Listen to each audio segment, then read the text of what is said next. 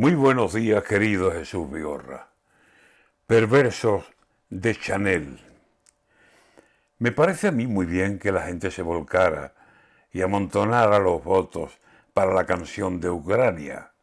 Dicen que más aburrida que una feria allá en la Antártida.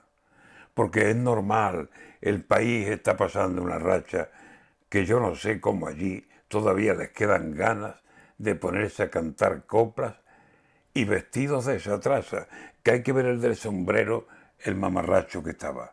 Un sombrero, una maceta en la cabeza encajada. Es normal, yo les decía, que Europa le destacara su actuación. Es lo propio, ayuda muy necesaria. Pero en el turno Team Point, la memoria que es muy mala, uno no se explica bien qué le habremos hecho a Italia para que no diera un punto a la actuación de España.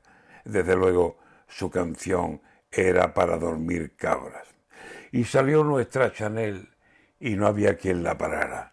Vaya una mujer bailando, vaya chica, vaya estampa, medio vestida de luces, deslumbrando. ¿Cómo canta? Era canción de ganar, pero hubo votos de lástima y ya saben lo que tiran, guerras, muertes y una patria destrozada por misiles, por el sabido mal arma. Pero Chanel nos dejó con su actuación bien alta la música que llevó a Eurovisión, la chavala. Si no hubiese habido guerra, el sábado gana España.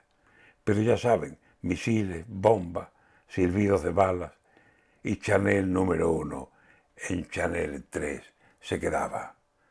Me quedo con tu perfume, Chanel, embriágame mi alma.